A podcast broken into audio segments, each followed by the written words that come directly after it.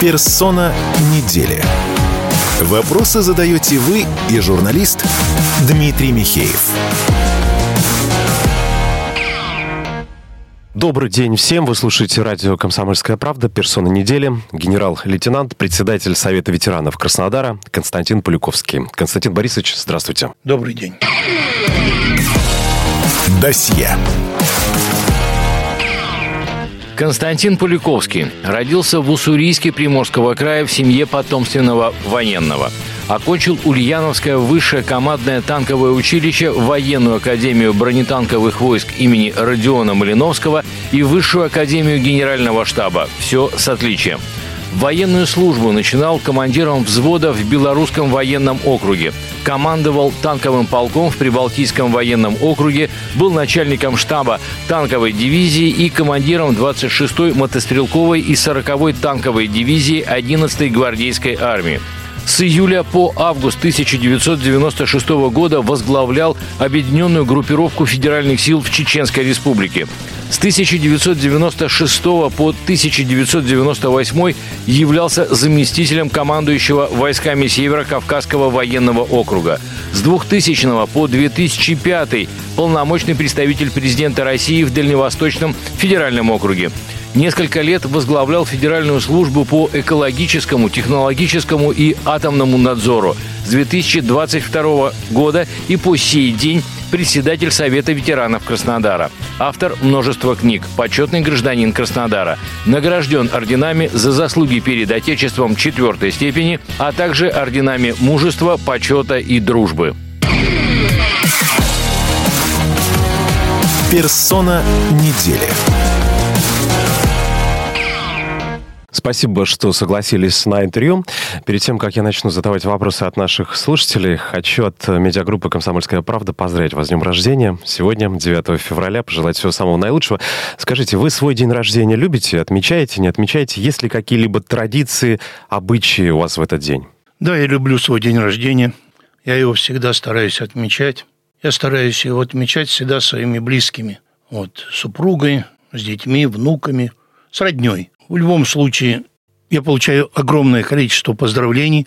Это уже идет очень давно, где-то с того момента, как я стал офицером, потому что раньше поздравляли сослуживцы, там, по военному училищу, по академии, по академии генерального штаба. А уже когда я начал занимать более высокие посты и в военной жизни, и уже в гражданской жизни, круг общения ну, очень и очень сильно расширился – и в э, день рождения у меня это такой трудовой день. Я не успеваю отвечать на, на звонки. Одновременно приходит смс, WhatsApp, Telegram по электронной почте. И я потом еще после этого день или два отписываюсь тем, кому не мог ответить сразу. Считаю, сколько человек меня поздравит. Спасибо за ответ. В первом блоке нашей программы вопросы задают слушатели. Мы получили 64 вопроса. А первый вопрос я как ведущий забираю под себя. Он о том, что из важного удалось сделать за эту неделю. Коротко, если можно. Вот одно главное дело генерала Поляковского на этой неделе. Ну, самое, наверное, важное событие, которое было на этой неделе в городе Краснодаре, наша ветеранская организация города Краснодара праздновала свое 40-летие, 40 лет 3 февраля 1984 года организация была юридически организована как вот, ветеранская организация ветеранов войны, труда, вооруженных сил, правоохранительных органов, а теперь уже и ветеранов боевых действий. Мы переходим к вопросам от наших слушателей. Рубрика «Давайте обсудим». Давайте обсудим. Светлана Волошина, город Краснодар. Как вы оцениваете обстановку в зоне СВО? С какими чувствами следите за последними сводками? И что будет по Харьковскому и по Одесскому направлению? Вот какой прогноз на весну 24 от генерала Константина Полюковского? Спасибо. Мы видим, что события развиваются на всем практически вот этом тысячекилометровом фронте – достаточно активно и активно с нашей стороны, что, конечно, радует. И говоря конкретно про Харьковское направление, это радует тем более. Мне кажется, любой трезвосмыслящий человек понимает, раз мы ведем боевые действия на территории Харьковской области, то я это подразумеваю, я думаю, все должны подразумевать, что мы и территорию Харьковской области тоже считаем областью русскоязычной, где проживают русские люди, которым тоже нужно оказать помощь, как мы это оказываем, и уже ставшему российскими вот, Донецку, Луганску, Запорожью, Херсонской области. И результаты, они ощутимые, мы их видим каждый день. Мы с вами видим, если говорить про экономику, как мощно и сильно заработала наша военная промышленность. И увеличили выпуск военной техники и в 5, и там, в 10 раз разной техники. Ее у нас достаточно. Также выпуски боеприпасов. И поэтому уверенность в том, что мы победим, она есть, ее не может не быть. Это абсолютно так. Вот. Но говорить, что это произойдет быстро, вот, наверное, говорить об этом рано. Кроме этого экономического превосходства, которое у нас реально есть, оно происходит не только потому, что, что мы так хорошо работаем на предприятиях военно-промышленного комплекса, но и то, что наше высокоточное оружие наносит сокрушительные, я бы сказал, существенные удары и поражают военно-промышленный комплекс и резервы и запасы военные вот, на Украине.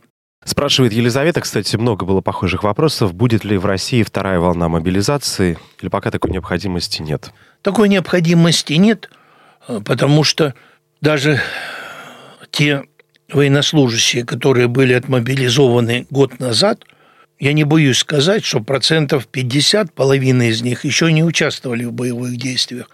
Они проходят серьезную подготовку на полигонах, серьезное слаживание, обучение в таких близко к боевым условиям, значит, так, под реальным огнем, под реальными разрывами. Это очень важно, чтобы человек, особенно не воевавший, чтобы он привык просто к выстрелу. Он привык к выстрелу автомат, чтобы он различал. Вот этот выстрел – это наше орудие выстрела где-то, ну, там справа, слева или сзади. А тут выстрел – это орудие противника, выстрела с той стороны. Ведь научиться стрелять – это не, не самое главное.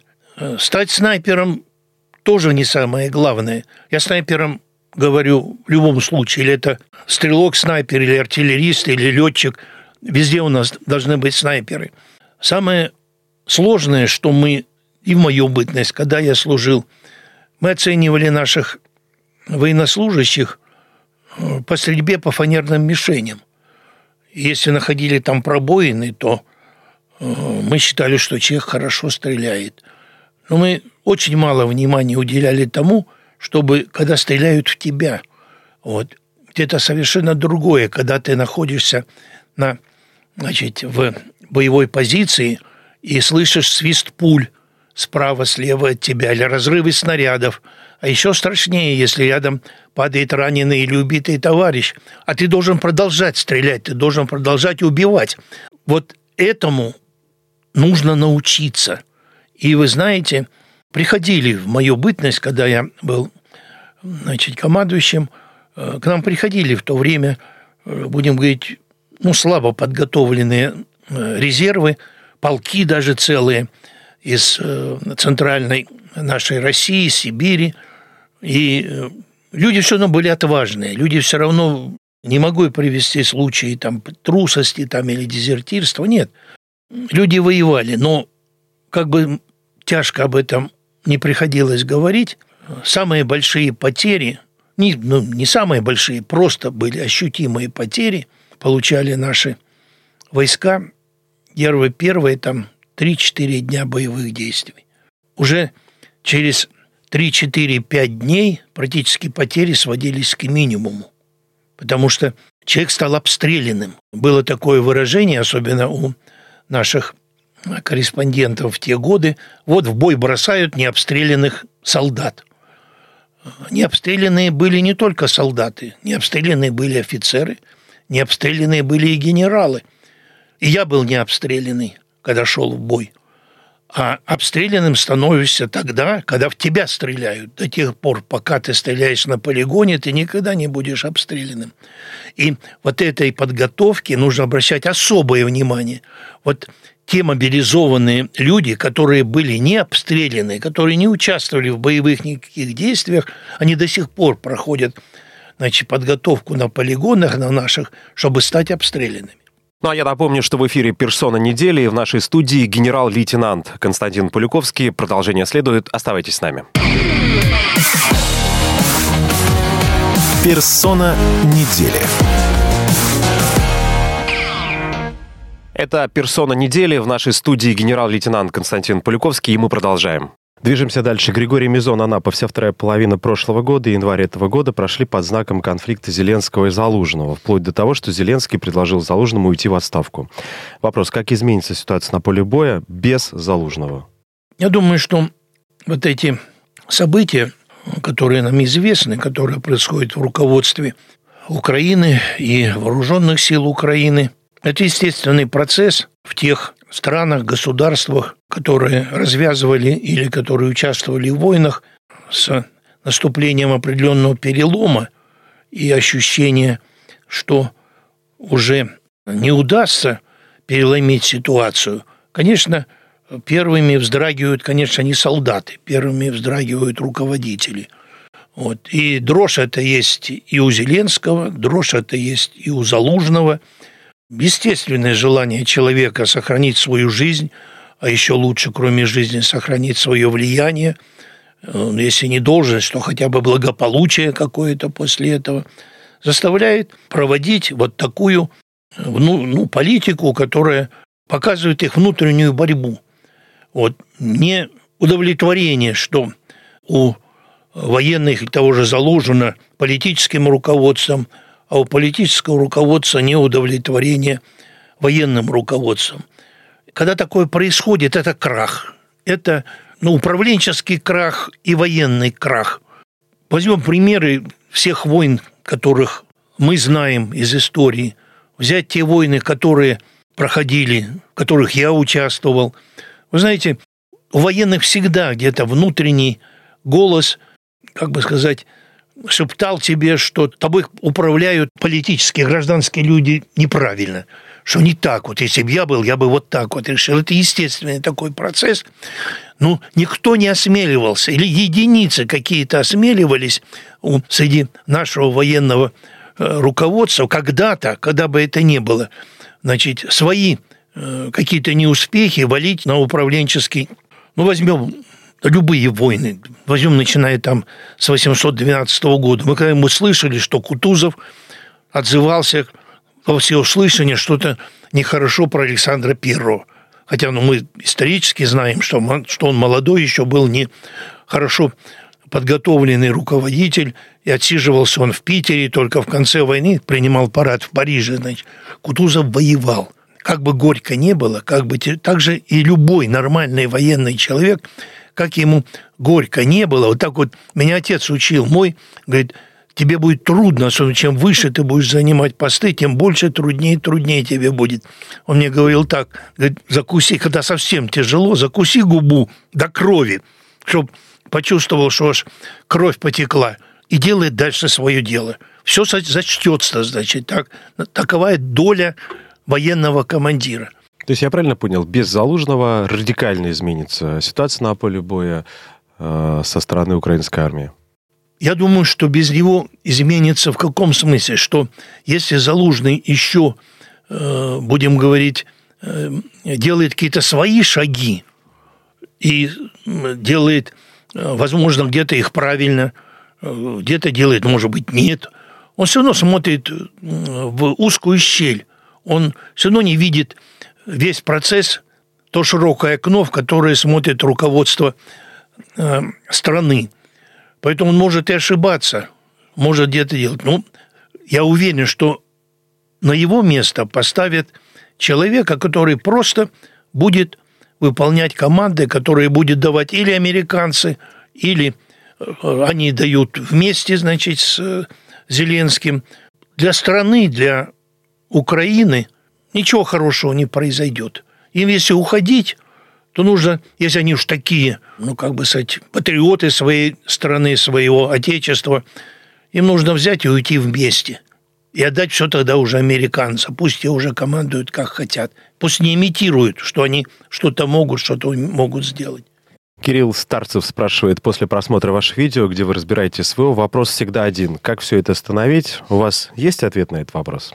Остановится это, конечно, не переговорным процессом там с Украиной или еще что-нибудь. Хотя я глубоко убежден, что любые переговоры, они должны идти на любом уровне, даже на уровне местном, командиров, противостоящих друг против друга, и то – вот мне приходилось на низшем уровне производить обмен пленными.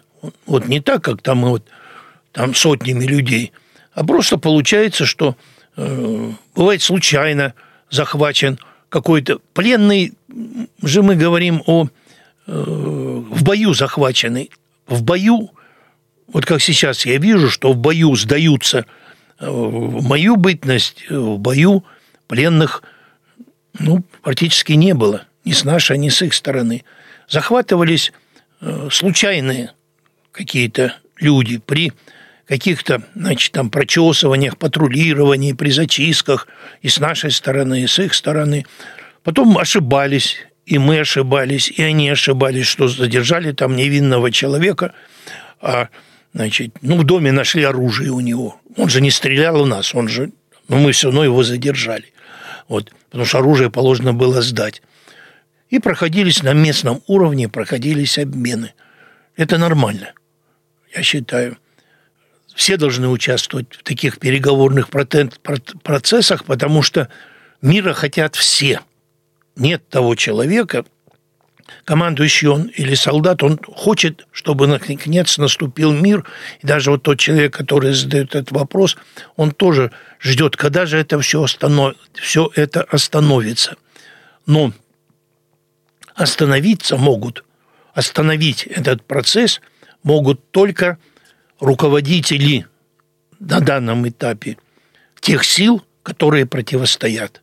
На сегодняшний день противостоят силы – вот, с одной стороны, это наши, будем говорить, православные русские силы во главе с нашим президентом Владимиром Владимировичем Путиным. С той стороны стоят силы реакционные, которые хотят, как и раньше, править миром однополярно. Это Соединенные Штаты Америки, и там есть тоже президент. Вот какие личности или их представители – вот на этом уровне должен произойти какой-то переговорный процесс. Не то, что он сразу, это очень медленно может быть. Он, может быть, даже происходит, только мы не знаем на уровне поли этих э, дипломатов там и прочее. Ну, вот эти люди решат вопрос войны и мира. Ирина Сафонова, гидрострой, после стольких лет в горячих точках, вы иначе стали относиться к жизни? Если бы можно было вернуться в прошлое, вы бы все равно поступали в военный или свой выбор остановили бы на гражданской специальности? Нет, военным я бы, как уже стал я им бы и был. Я уже был, когда поступал военным, потому что я офицер в шестом поколении, и я осознанно стал военным. И сейчас, когда меня спрашивают о каких-то личных каких-то чувствах, тому, той жизни, которую я прожил, проживаю, я все время говорю, что у меня есть одно чувство, которое называется тоска. Она об армии. Тоска, что я знаю, что я никогда уже туда не вернусь, и никогда уже меня туда не возьмут, даже если я сильно попрошусь. Но эта тоска будет, наверное, до последних дней моей жизни. Потому что, ну, так уже сложилась эта жизнь и по-другому, ну, она не могла в той среде, в той семье, в которой я воспитывался, и рос, по-другому она не могла сложиться. Стали ли вы иначе относиться к жизни? А иначе, конечно, я стал относиться иначе к жизни, особенно после войны, после того, когда я увидел смерть, увидел гибель людей, потерял сам своего сына. Знаете, я скажу вот откровенно – в этом эфире, что не только я, но и моя супруга, и мои родные, мы стали другими людьми, вообще другими. многие немножко не понимают ну, вот в этой жизни, особенно когда я пошел работать после войны в чиновничье поле, так скажем, и в администрации работал, и в правительстве, в Совете Федерации. Очень многие гражданские люди, не прошедшие тот такой путь, который прошел я, удивлялись на меня, на некоторых других нас, военных, работающих там, нашей такой прямолинейности, нашей такой э, упертости, значит, так, вот, э, никогда не стесняясь говорить э, людям, начальникам, значит, так, о каких-то недостатках, упорно добиваться каких-то вопросов. У нас нет какой-то гибкости, какой-то такой вот скользкости, что можно обойти как-то или умолчать, или переждать, может быть, оно само как-то рассосется какие-то. Такое это происходит повсеместно, я скажу, на всех, даже вот сейчас. Вот. Я напомню, что в студии радио КП генерал-лейтенант Константин Пуликовский. Мы вернемся в эфир буквально через пару минут. Персона недели. Вопросы задаете вы и журналист Дмитрий Михеев. Это «Персона недели» в нашей студии генерал-лейтенант Константин Полюковский, и мы продолжаем. Сейчас я, например, ну, мне кажется, что я, как руководитель ветеранской организации городской, я не очень угоден руководству города, вот, потому что я с ними тоже говорю, вот как откровенно, прямо, глаза в глаза – у меня нет никакого страха, понимаете? Вот. Почему? Мне один раз один очень большой начальник на уровне премьера, э, когда я начал откровенно говорить, что вот это не так, вот это вы делаете, вот это не так, там по налоговым вопросам, по другим, что надо менять, надо законодательство менять, все это делать. Он говорит, Касым а вы не боитесь э, вот таких заявлений, что вы вот так вот критикуете, говорите? Вот. А я ему сказал, невольно мне на ум пришли эти слова, я ему сказал, дорогой мой, самое страшное в жизни я уже пережил. Уже ничего страшнее. Вот почему мы другие. Те, кто отвоевали, и наши семьи даже еще, говорю, жены, мы другие. Мы страх, тот, который боится сейчас какой-то чиновник своему там начальнику что-то рот раскрыть. Мы это пережили. Мы уже столько натерпелись страха. Это страшно. Поэтому, конечно, мы другие и я другой. Вот был вопрос, а можете позвонить президенту? Вот вы же были долгое время полномочным представителем. Если очень-очень нужно, вот в борьбе за справедливость, можете набрать телефон? Сейчас? Да. Конечно, я могу это сделать.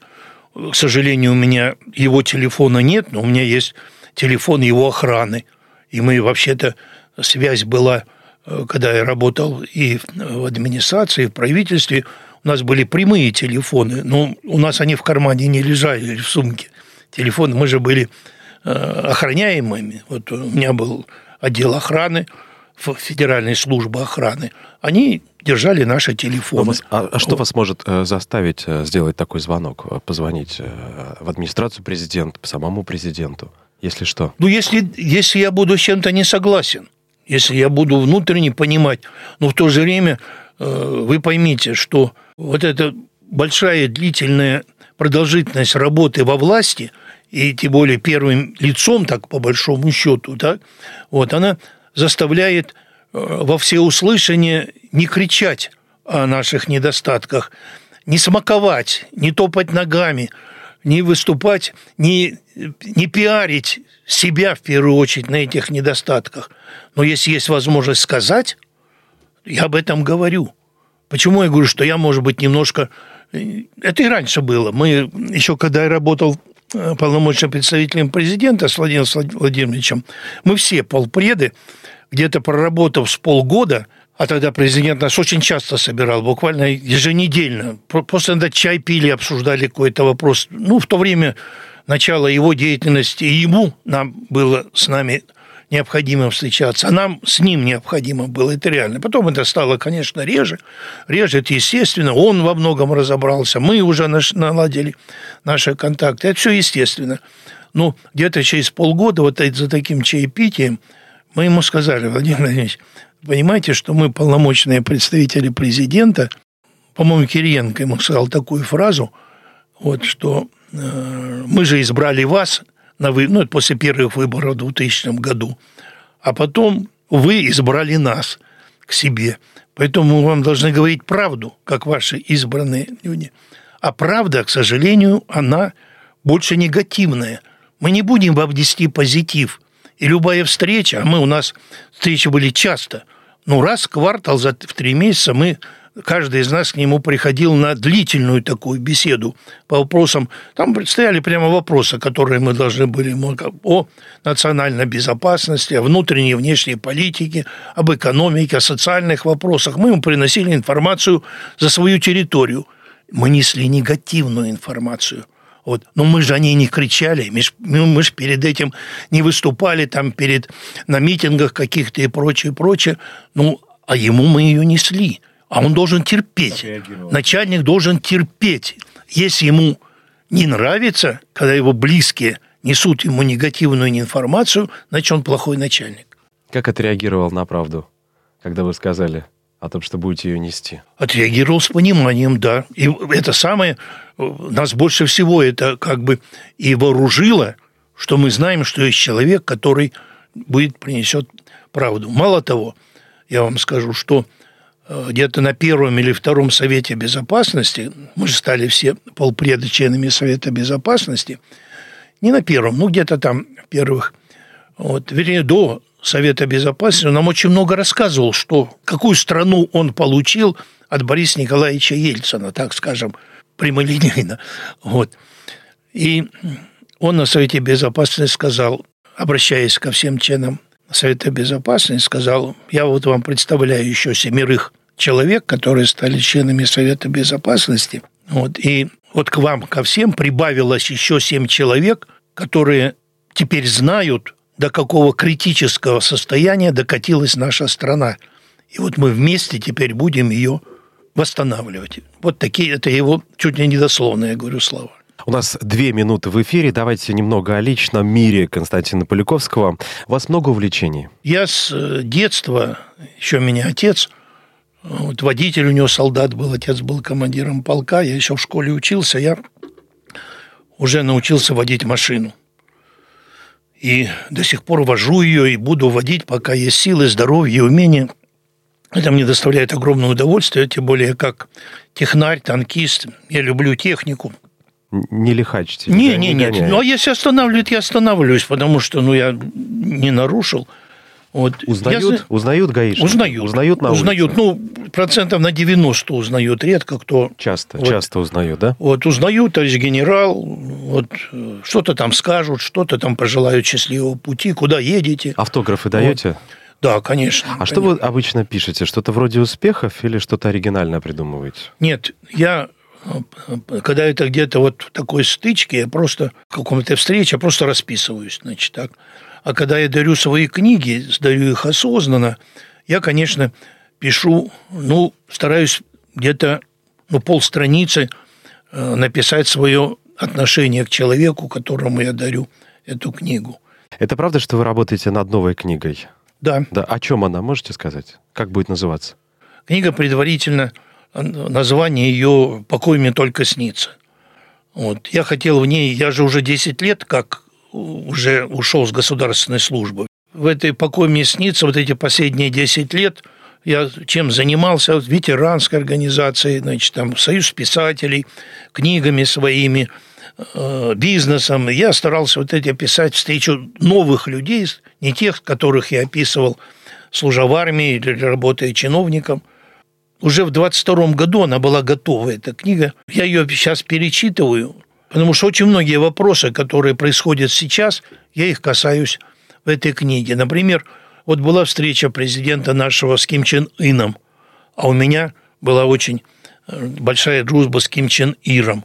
И получая информацию, что сегодня происходит с Северной Кореей, я поэтому возвращаюсь назад. Потому что у меня сейчас я начал эту книгу свою немножко перефразировать, чтобы она все-таки имела и такое отражение нынешнее. Когда выйдет в тираж? Я думаю, что в мае месяце. В мае месяце. Написание книг сегодня – это доходное дело? Нет. Нет. А, а чтобы издать книгу Нет, много оно надо? доходное не в нашей стране. Чтобы написать Потому книгу, что- вам приходится вкладывать свои Вот- деньги. Да, конечно. Вот таким Ченири книга у меня, она, допустим, у нас в стране вышло три издания, 10 тысяч, 5 тысяч и 3 тысячи экземпляров. А в Южной Корее, на, на корейском языке, она вышла тиражом 400 тысяч экземпляров. А в Соединенных Штатах Америки на английском языке она вышла 350 тысяч экземпляров. Гонорары получили? Да. Да? Да. И корейские в том Да. числе? Нет, Северной Кореи нет. Я им просто это разрешил. А Южная Корея получил. Большие деньги? Да. Большие деньги. Как потратили? Ну, у меня есть автомобиль, у меня есть дача. Очень мало времени. Какая книга для вас по-прежнему номер один? Я увлекся сейчас э, ну, историческими фактами о восстании декабристов. Вот, и нахожу, э, пользуясь своей вот этой возможностью, про очень многих из них различные издания, собираю их, вычитываю. И мне сейчас доставляет огромное удовольствие и понимание, как жили тогда люди. Истину. Спасибо, что пришли. Персон недели, генерал-лейтенант запаса, председатель Совета ветеранов Краснодара Константин Пуликовский. Мы говорили о специальной военной операции, в современной литературе, немного о личном. Еще раз с днем рождения. Спасибо. Спасибо вам. Персона недели. Бесконечно можно слушать три вещи. Похвалу начальства, шум дождя и радио КП. Я слушаю радио КП и тебе рекомендую.